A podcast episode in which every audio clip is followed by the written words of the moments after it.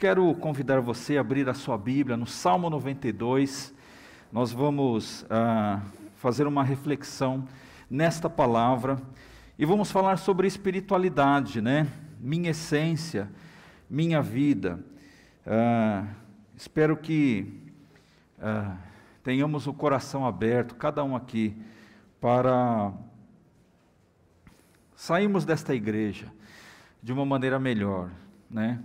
Conforme a vontade do Senhor. Salmo 92. Irmão, dá uma, acende a luz aí do meio aí, pelo menos para os irmãos lerem a Bíblia, né? Isso. Então, os irmãos enxergarão melhor aí a sua Bíblia. Salmo 92, nós faremos a leitura, irmãos, de apenas quatro versos, os quatro últimos, tá? Vá lá no verso 12 mas deixe a sua Bíblia aberta, porque nós vamos fazer alguns comentários a respeito né, deste lindo texto que se encontra na palavra do Senhor. Mas antes nós vamos orar. Senhor Deus, amado Pai, te agradecemos por esta oportunidade, Senhor, de refletirmos e meditarmos aqui nesta palavra. Pai amado, em nome de Jesus, coloque as tuas mãos, ó Deus, sobre cada vida, cada coração, cada pessoa que está nesta casa de oração, cada pessoa que está ali na sua residência, Deus, neste momento, Pai, cultuando, Deus amado, através da internet. Deus eterno, que o Senhor possa visitar-nos de uma maneira toda especial. Louvado seja o teu nome. E nós oramos agradecidos em nome do Senhor Jesus. Amém. Muito bem, irmão, Salmo 92, né? Nós não sabemos quem escreveu este salmo, né? Diz assim: Os bons eu vou ler na nova tradução na linguagem de hoje. Os bons florescem como as palmeiras, eles crescem como os cedros dos montes Líbanos. Eles são como árvores plantadas na casa do Senhor, que florescem nos pátios do templo do nosso Deus. Na velhice, eles ainda produzem frutos são sempre fortes e cheios de vida. Isso prova que o Senhor, Deus, é justo, prova que Ele, a minha rocha, não comete injustiça. Muito bem, irmãos. É, nós vamos falar sobre espiritualidade. Nós estamos numa série de mensagens é, que fala sobre recomeços, né? Como é importante, irmãos, nós imaginarmos que é, a nossa vida, ela, diante de Deus, tem essa oportunidade abençoada de ah, recomeçar, não importa de onde, não importa de que maneira. Nós somos felizes por sermos filhos de Deus, que nos deu uma, uma grandiosidade, uma beleza de vivermos a vida a partir dele. Quantos não têm as suas histórias, conforme nós falamos inicialmente, e chegaram numa igreja, quer nessa ou quer em qualquer outra, com a sua vida totalmente arrebentada, né? com as suas é, dúvidas, com, as, com seus dilemas, com as suas lutas, com as suas dores, quem sabe com até vontade de tirar a própria vida, mas que na palavra o Senhor Jesus restaurou o Senhor Jesus deu-nos a oportunidade de enxergarmos a vida de uma maneira diferente. Mais ou menos quando aconteceu no dia em que Jesus morreu na cruz do Calvário, em que a Bíblia relata que naquele momento, irmãos, o véu do templo foi rasgado de cima a baixo. É, aqui, ali houve um simbolismo em que agora nós podemos então acessar o Santo dos Santos quando nós entramos na vida e Jesus entra em nós, ele mais ou menos faz isso, ele descortina os nossos olhos e a gente consegue entender o sentido das coisas. A gente consegue, irmãos e irmãs, é, nos reconectarmos àquele que é o principal de todos, o Senhor Deus, Criador dos céus e a terra. Ele nos ajuda, irmãos, a recomeçar ele não vai nos cobrar, ou não nos cobrou, o que fizemos. Ele não pediu conta das palavras que nós falamos, das coisas mais grotescas e infantis que a nossa alma, que a nossa boca pôde produzir. Ele não levou em conta, irmãos, os dias em que nós vivemos na nossa ignorância espiritual. A própria Bíblia fala sobre isso. Ele não leva em conta, irmãos, nada dessas coisas, dessas mazelas. Ouvimos no início do culto um testemunho contado pelo nosso irmão Márcio, querido irmão Márcio, que viveu, irmãos, até, um, até anos atrás, presos, preso a coisas que o transformou em uma pessoa ruim, uma pessoa má. No entanto, quando Jesus entrou no coração deste homem, tudo se, tudo se alterou. As cortinas se abriram, a luz se acendeu e as coisas se tornaram diferentes. Queridos, espiritualidade é uma coisa importante porque nós não vivemos desassociados dela. Eu coloquei uma frase aqui: somos um ser conectados com além do que nos nossos olhos enxergam. Uma vida que não considera a sua, a sua espiritualidade próprio. Então, quanto mais forte e claro for para nós essa percepção de quem nós somos diante de Deus, do que do que do que significa carregar no peito, irmãos, simbolicamente, eu, claro que eu digo isso, né? Aquele que criou todas as coisas. Pense comigo, quem somos nós? Que mérito nós temos? O que, que nós fizemos na, na vida, no passado, né? ou estamos fazendo hoje, que faz com que nos tornemos dignos da presença santa e augusta de Jesus? Nada. Isso se chama graça. Se chama, irmãos, amor e misericórdia da parte de Deus, que é, não importando o que nós fomos ou o que somos ainda, o que fazemos, mesmo assim, irmãos, a Bíblia fala que Ele se dignou habitar em nossa vida, não é? Temos uma médica, irmãos, conhecida mundialmente por associar aí a espiritualidade com o tratamento clínico.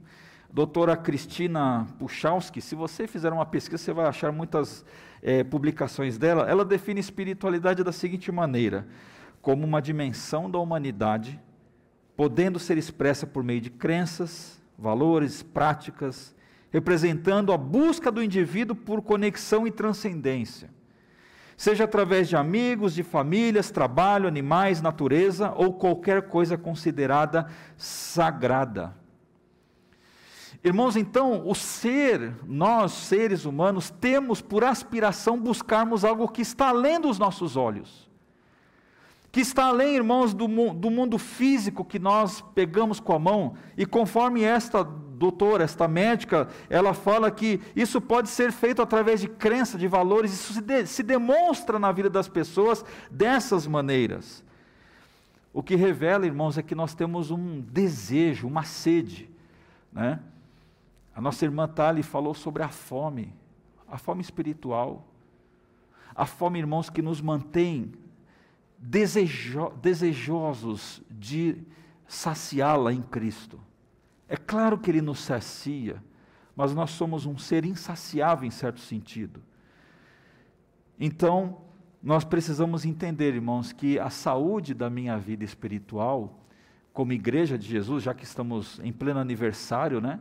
Estamos com essa oportunidade de nos é, de recomeçar a nossa vida. Pode ser que alguém aqui esteja na igreja, você está aí na sua casa, pensando assim: puxa, mas a minha vida anda tão fria, tão seca, tão desprovida de sentidos e propósitos. Já, me parece que ler a Bíblia, louvar, cantar já perdeu aquela graça já não há mais aquela empolgação, já não há mais aquele amor, aquela paixão de estar e fazer determinadas coisas.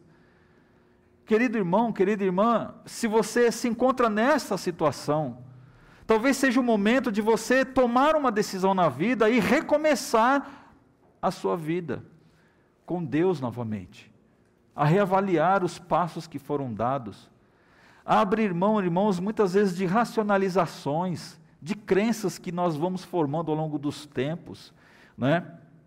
Ontem mesmo eu conversava em casa né, com o Vitor, com a Rafa, com a Cris, né, de que vale, irmãos, a teologia, de que vale tantos conceitos profundos e magníficos e, e coisas assim espetaculares, se isso não se converter em prática na vida se aqueles conceitos, aquelas coisas assim extraordinárias que as pessoas falam e você fica pasmo de ver assim aquela inteligência toda sendo é, colocada para fora, de que vale todos esses conceitos, todas essas teorias, se minha vida não tem sentido, se para mim aquilo não faz a menor diferença, se no dia a dia, na rotina, no meu casamento, na minha vida familiar, na minha vida profissional, na minha vida, sei lá, de qualquer forma, assim, o que eu estou dizendo, o fato, irmãos, é que se a, a presença de Deus não fizer a diferença na prática, no olhar das coisas, não modificar, irmãos, a minha é, certeza de que eu estou no caminho e de que um dia Ele vai me buscar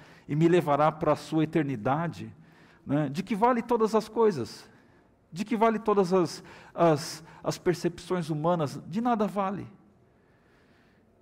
E é neste ponto, irmãos, que a gente pretende falar sobre a nossa experiência com Jesus. Como filhos e filhas, irmãos de Deus, nós somos salvos pela graça, como nós falamos, aceitos diante de Deus pelo sacrifício e méritos de Jesus. Disso nós não podemos ter dúvidas. Nós somos abençoados e dignificados porque deixamos de ser apenas uma criatura e passamos para a condição de filhos. Diga-se de passagem, filhos amados e libertos pelo Pai. Amém? Irmãos, que bênção poder ser um filho de Deus. Que bênção, irmãos, poder é, saber que Jesus, em Cristo, nós fomos restaurados a nossa espiritualidade, a nossa intimidade com Deus foi conectada verdades, irmãos, que são é, dadas de uma forma gratuita e abundante para aqueles que se interessem por esta relação com o Senhor Jesus. Eu faço uma pergunta a você: qual é o seu interesse na relação com Deus? Qual é o seu interesse na relação com Cristo? O seu interesse na relação com Jesus precisa ser aguçado de uma maneira assim toda especial. Então, nada melhor, irmãos, quando nós aceitamos a Jesus, começamos a caminhar com Ele, isso nos dá um senso de direção profundo, porque nos liberta de ilusões da vida. Você sabe que eu tenho assim é, alguns pensamentos, irmãos, que assim me levam a pensar. Eu acho que eu vou chegar no céu com muitos defeitos. Eu tenho certeza disso. Eu não acho. Eu tenho certeza a mais absoluta certeza de que ainda chegarei lá no céu, eu não sei que dia e, de, e quando vai ser isso. Senhor, eu espero que espere um pouquinho mais, né? Temos muitas coisas a fazer aqui, mas eu não sei, a vontade do Senhor é que prevalece sobre a nossa vida, né? Mas no dia que eu chegar no céu, irmãos, eu vou ter muitos defeitos, mas graças a Deus Ele me restaurará por completo. E assim vai ser com cada um de nós. Então, irmãos, enquanto nós estamos aqui neste mundo, precisamos entender de que é nesta ligação que nós temos com Cristo é que nós abrimos mão de uma vida de ilusão, de uma vida que não faz mais o menor sentido. E eu quero explorar, irmãos, os versos que nós lemos no Salmo 92 para dizer isso aí. Por exemplo, se você ler novamente comigo, os bons, o verso 12, né? Os bons florescem como as palmeiras eles crescem como os cedros dos montes Líbanos. No verso 13. Eles são como árvores plantadas na casa do Senhor, que florescem nos pátios do templo do nosso Deus. Queridos irmãos, que bênção poder saber que na minha versão aqui está dizendo os bons, talvez na sua esteja a palavra justo. Não é? Em Cristo, irmãos, nós somos aceitos. Mais do que aceitos, nós somos habilitados e qualificados para produzirmos vida. Quando você lê, por exemplo, o livro de Amós, né? O livro de Amós, irmãos, é um livro interessante que é uma bronca que Deus dá no povo de, no seu próprio povo, no povo de Israel.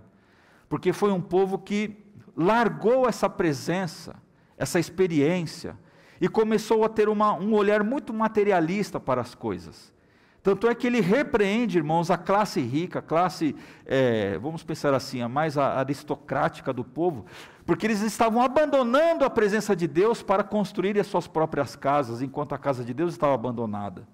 Mais do que isso, irmãos, veja que interessante que quando o profeta Amós ele se dirige ao povo, numa das suas falas, ele fala, ele fala, ele fala o seguinte: Vocês dizem quem dera que a festa da lua nova já tivesse terminado, para que pudéssemos voltar a vender os cereais.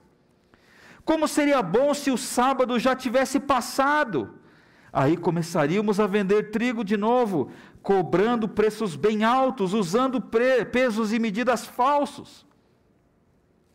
Porque na introdução do salmo, tudo indica, irmãos, que esse salmo foi escrito por conta deste compromisso do sábado para o povo de Israel. E o sábado representava mais do que um dia, irmãos, em que as pessoas iam a um determinado lugar ou ao descanso. Era um dia que Deus separou para que as pessoas o buscassem, tivessem a comunhão com Ele, tivessem, irmãos, aquele privilégio de poder sentar um momento e agradecer. Você sabe que esse efeito de Amós, aqui do, dos, dos tempos de Amós, muitas vezes é o que nós vivemos hoje nos nossos dias? Quantas pessoas, irmãos, veem o culto, o estudo bíblico, a oração, a comunhão de, por exemplo, estarmos aqui e ouvirmos um louvor tão lindo como, como esse foi cantado, como uma coisa chata, como uma coisa enfadonha, como nós estivéssemos dizendo a mesma coisa que o povo estava dizendo, como seria bom se o sábado já tivesse passado.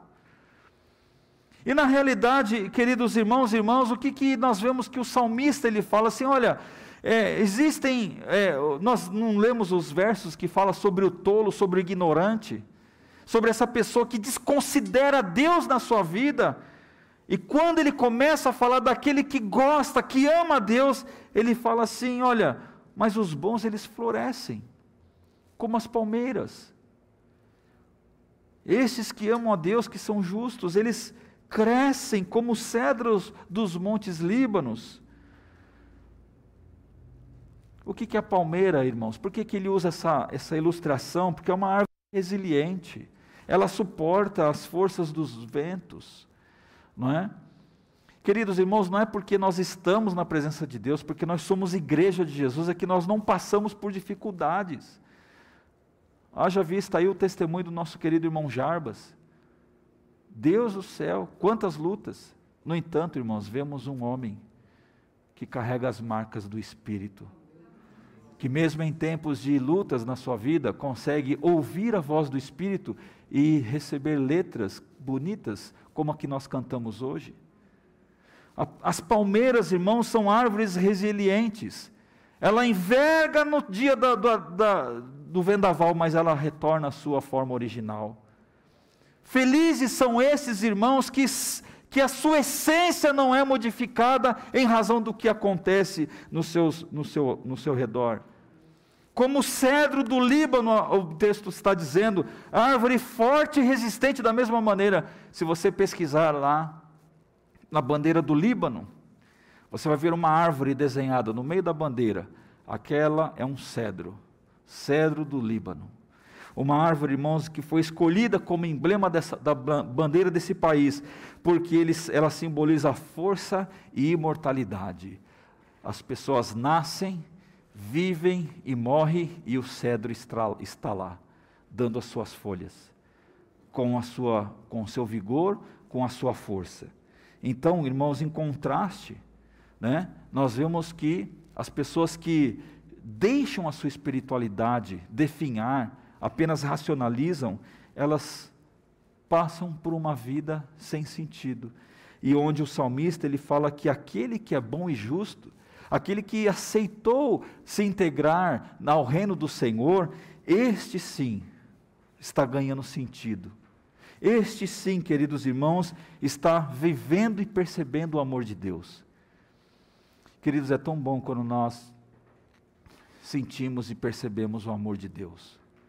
Quando nós, irmãos, mediante a qualquer que seja a circunstância da nossa vida, nós sabemos que Deus está conosco, que a sua palavra, que a sua promessa não é uma promessa falha, como as nossas promessas humanas. Não. O que Deus fala, Ele fala e Ele cumpre. Veja que Jesus, irmãos, ele, ele diz assim: Olha, eu sou a videira e vocês são os ramos, quem está unido e comigo e eu com ele, esse dá muito fruto, porque sem mim vocês não podem fazer nada. Talvez num contexto, né? Separado pelo tempo e pela história, mas dentro da mesma essência. Onde que a Bíblia está dizendo no Salmo 92 de que aqueles que estão na presença de Deus são como a palmeira e como o cedro do Líbano o que ele está dizendo? Olha, pode vir o que for, a sua essência não é alterada. Queridos irmãos e irmãs, como igreja de Jesus, pode vir pandemia, pode vir isso, pode vir aquilo, crise econômica, fome daquilo, peste daquilo outro, guerra, rumores de guerra, a Bíblia está dizendo que vai acontecer.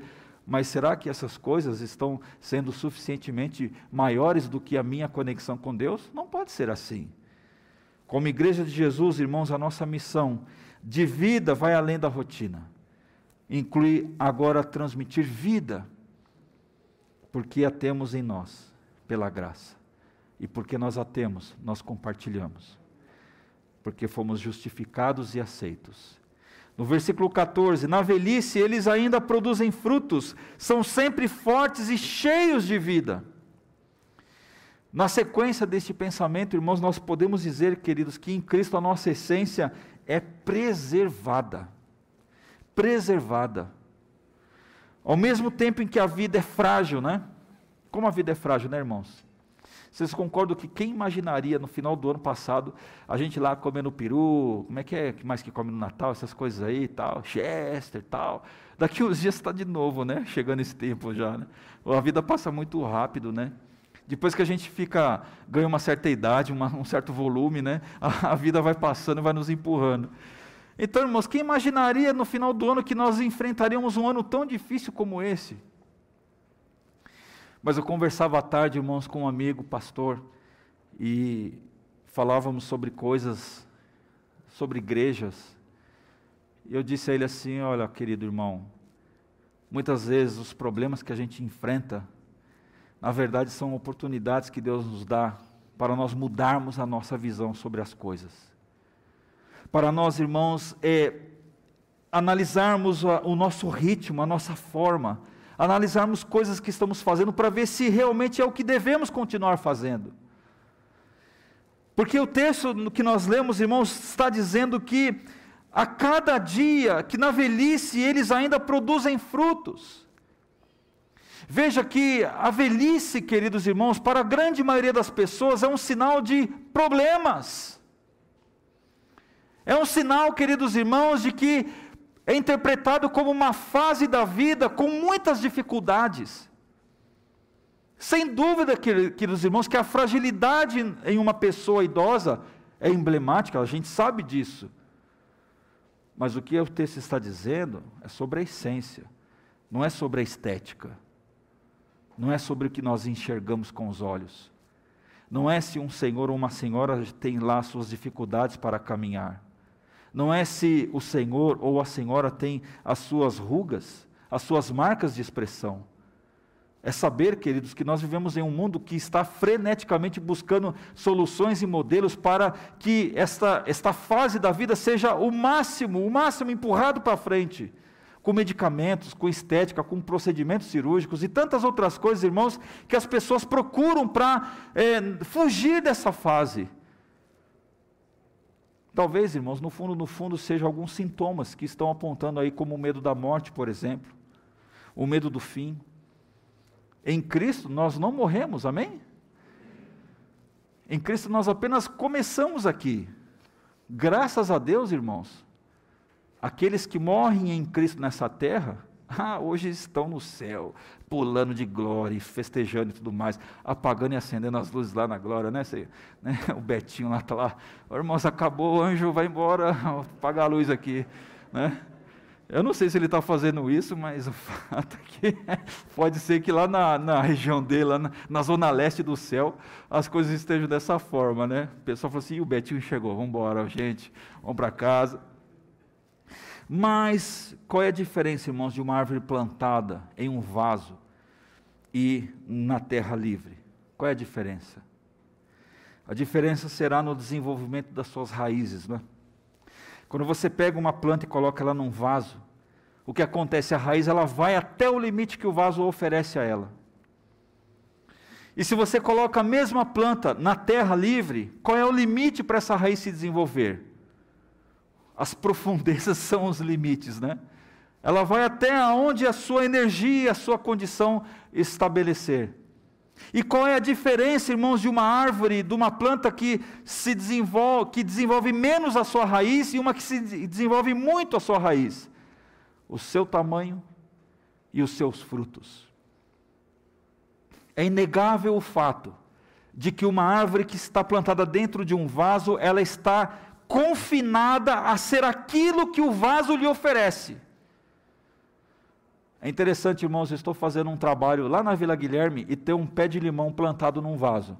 O pé de limão é dessa altura e falaram que o pé de limão já tem anos que está ali. Eu pensei comigo, se tirar esse pé de limão e colocar ele na terra, ah, isso aí em dois, três anos vai começar a crescer e ficar maior e dar o fruto. Está quase minguado. E eu fiquei pensando nessa palavra, eu falei assim, gente, é isso mesmo que acontece com a gente. Quando a gente está dentro de um vaso espiritual, a gente só vai até onde nós, nós permitimos. Mas o que, que acontece, irmãos, quando nós estamos libertos em Cristo? A Bíblia fala que na velhice eles ainda produzem frutos, são sempre fortes e cheios de vida. Amém? Gálatas 5:1 diz assim: Cristo nos libertou para que nós sejamos realmente livres.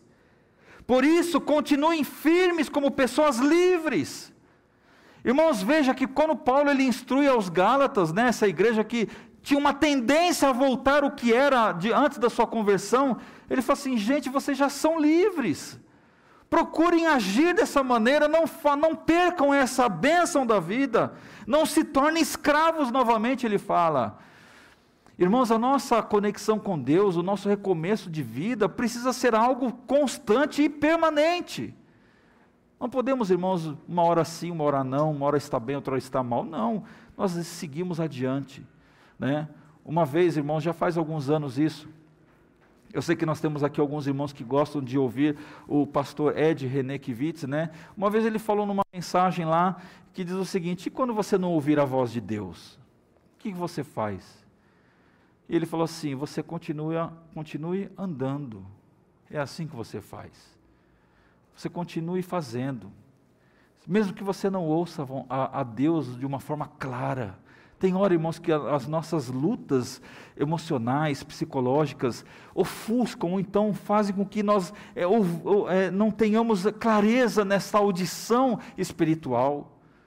Mas, como filhos e filhas, irmãos, nós temos garantias na palavra, pelo menos a nossa razão precisa conduzir a nossa vida nos momentos de lutas, em que nós não voltemos para trás, em que nós permaneçamos na presença de Deus. E por fim, queridos irmãos, no verso 15 a Bíblia fala assim: olha, isso prova que o Senhor Deus é justo, prova que Ele é a minha rocha, que não comete injustiça. Em Cristo, irmãos, irmãs, a base da nossa espiritualidade é uma rocha inabalável. Pode vir o tempo, o vento, a tempestade, tantas outras coisas, no entanto, irmãos, aquilo que está me amparando, aquilo que está dando suporte à minha vida, não se move, não se altera em função de nada que venha a existir, porque se eu estiver ligado nele, irmãos, a minha essência ela é alterada de uma forma concreta e eterna. Não é mudança temporária, não é uma experiência passageira, conforme talvez muitas pessoas estão buscando na sua vida. As experiências, as adrenalinas, em que aquele momento é um momento bacana, em que aquele momento é um momento gostoso. Não, é mais do que isso, não é? Eu estava comentando com a minha filha ontem também, né? Eu estava ouvindo um vídeo, achei muito bonito, irmãos, fiquei muito tocado também. Um jovem foi a uma porta de uma, um barzinho, uma danceteria, coisas assim. E havia muitos jovens ali. muitos jovens, uma bagunça enorme. E ele chamava algumas pessoas de lado e perguntava assim para elas assim: qual é o lugar da felicidade? Não sei se alguém já ouviu esse vídeo. E aí, irmãos, de uma forma inexplicável, todos responderam: eu precisava estar na igreja. Uma das moças ali, queridos irmãos, ela foi tocada pela pergunta. Você vê como o Espírito Santo vai com uma flecha, né? E ele vai atrás de quem ele ama. Uma das moças rasgou o ingresso daquela casa de show, enfim, não sabemos como é que o que era aquele lugar. E ela então ela vai embora e volta. Porque não era naquele lugar a sua felicidade. O lugar, queridos irmãos, que nós encontramos a essência da nossa vida se chama Cristo. Diferentemente da religiosidade produzida pela mente humana, que é criativa, que tal e desenvolve crenças e tudo mais, sistemas filosóficos que são muito bonitos, bem obrigado, no entanto, queridos irmãos, são passageiros. No entanto, irmãos, são questionáveis. No entanto, irmãos, são frágeis como uma, um, um cristal que você toca e ele quebra.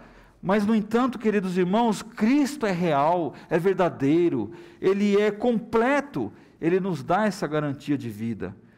Veja, irmãos, nós podemos descansar nas mãos de Deus. Como igreja, nós podemos acreditar nele.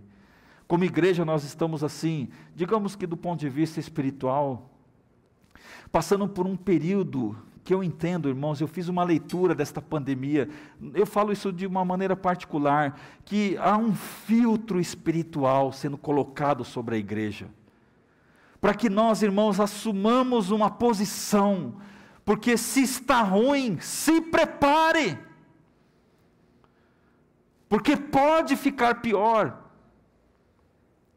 Os fins dos tempos, irmãos, não são tempos agradáveis tranquilos. São tempos que requererá de nós, irmãos, uma fortaleza espiritual, um posicionamento que não se negocia com nada. E é assim que nós devemos ser. O apóstolo Paulo, quando ele escreve aos Romanos um texto muito lido, diz assim: Pois estou convencido de que nem a morte, nem a vida, nem anjos, nem demônios, nem o presente, nem o futuro, nem quaisquer poderes, nem altura, nem profundidade, nem qualquer outra coisa na criação será capaz de nos separar do amor de Deus que está em Cristo Jesus, o nosso Senhor. Que palavra bonita, que palavra linda, irmãos. Que homem que tem um testemunho de vida. Que homem, queridos irmãos, que sabia que a sua vida poderia estar muito bem, ou poderia estar muito mal, poderia estar muito feliz, poderia estar muito triste. Nada, nem a altura, nem a profundidade, nem anjos, nem demônios, nem nada e ninguém poderia separá-lo do amor de Jesus. E era esta a essência que ele transmitia para as pessoas que estavam ouvindo os seus sermões, não é? E aí eu pergunto a você, queridos irmãos, que tal nós você, eu, assumirmos um compromisso firme e real com Jesus. Um compromisso, irmãos, de que não venhamos a negociá-lo no dia de amanhã. Não venhamos a trocá-lo, ou esquecê-lo, ou colocá-lo de lado, por qualquer que seja o motivo ou a razão. Que tal, queridos irmãos, nós baixarmos a guarda diante de Deus, entregarmos a Jesus a nossa vida, para que nós não apenas recebamos vida, mas também transmitimos, possamos transmitir essa vida. Que tal você na sua casa fazer a mesma coisa? Que tal, queridos irmãos, deixarmos que Ele é, preserve a nossa essência? Que tal, irmãos, nós nos aquietarmos na presença do, do Todo-Poderoso? Que tal, irmãos, nós comparecermos diante dEle, como se nós fechássemos os olhos e nos enxergássemos diante do trono do Senhor. E, e naquele lugar, queridos irmãos, não há barulho, não há ruído, não há interferência, não há sopro, não há tendências, não há nada que contamine, porque a presença dele é santa, é pura. Que tal, queridos irmãos, nós deixarmos a nossa alma ser colocada nesta presença e, e, e fecharmos a nossa boca das palavras que têm concorrido contra toda essa proposta que Deus tem nos oferecido de uma vida espiritual saudável. Que tal, irmãos, nós fecharmos os nossos ouvidos para aquelas coisas que contaminam a nossa essência? Contrariando, queridos irmãos, aquilo que Deus nos propõe na palavra. Que tal nós fazemos um pacto, uma aliança com aquele que é a rocha inabalável? Que tal? Vamos orar, vamos fechar os nossos olhos, irmãos. Que tal nós sairmos daqui, você que está na sua casa, é, fazer este pacto, parar de olhar a sua estética, parar de olhar a sua aquilo que você quer apresentar para as pessoas. Não pense que você impressione os outros. O mundo já tem muitas luzes que brilham por aí afora. Nós somos a luz de Cristo neste mundo. Quem deve brilhar é a luz dele. Vamos orar. Santo Deus e eterno Pai, louvado seja o teu nome, Senhor. Porque o Senhor, ó Deus, num passado, Pai, restaurou a espiritualidade de tantas pessoas. Deu vida, Senhor, e deu salvação. Quantos que estão, ó Deus, neste momento, participando deste culto, Senhor, desta mensagem, que já entregaram a sua vida a Jesus e, e agora, Senhor, enxerga as coisas de uma maneira diferente.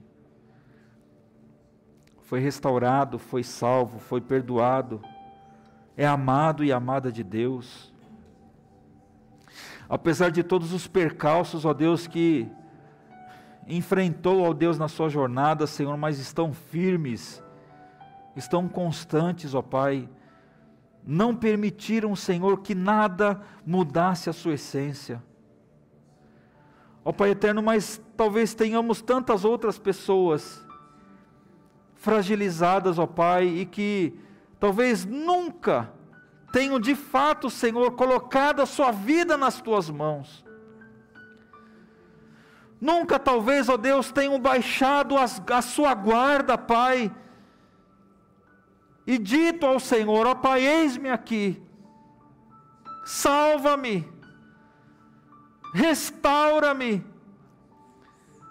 ajuda-me, Senhor. Se este é o grito, Senhor, de alguns que estão nos ouvindo nesta hora, ah, Senhor amado, que o Teu Espírito Santo entre com providência, Senhor e produza salvação, produza vida, para que eles sejam como a palmeira, Senhor, como o cedro, o cedro dos montes do Líbano. Que eles sejam, ó Deus, colocados sobre a rocha que é Jesus. Que eles sejam, ó Deus, enxertados, ó Deus, na videira que é Jesus Cristo. E se alimentem, ó Pai, da seiva que vem da sua alma, do seu coração Ó Deus eterno, em nome de Jesus, obrigado, Senhor, por esses anos que esta igreja está plantada neste bairro. Deus amado, que ela continue sendo, Senhor, uma igreja focada na palavra, na ministração, ó Deus, do Evangelho, Senhor. Deus amado, na manifestação dos dons, sobretudo do amor, ó Pai que a nossa teologia, que a nossa prática, que a nossa doutrina não seja apenas teórica, Senhor, mas seja vida nas pessoas. Seja o sustento, Senhor, na casa daquele que está desesperado, Senhor, porque não tem o que comer. Seja a resposta, Senhor, àqueles que estão em dúvidas em relação às coisas da vida. Preserve, Senhor, esta, esta igreja, este ministério, Senhor, para a honra e glória do Teu nome. Ó Deus eterno, abençoe, Pai, cada um que está nesta hora, entregando a sua vida a Jesus, entregando o seu coração a Ele, Pai, que é a única porta, é a única esperança. Ó Deus eterno, em nome de Jesus, que possamos, ó Deus, colher os frutos, ó Deus, desta pregação. A Sua palavra, Senhor, nunca voltará vazia, sempre trará a sua colheita. Bendito seja o teu nome, em nome de Jesus. Amém. Amém.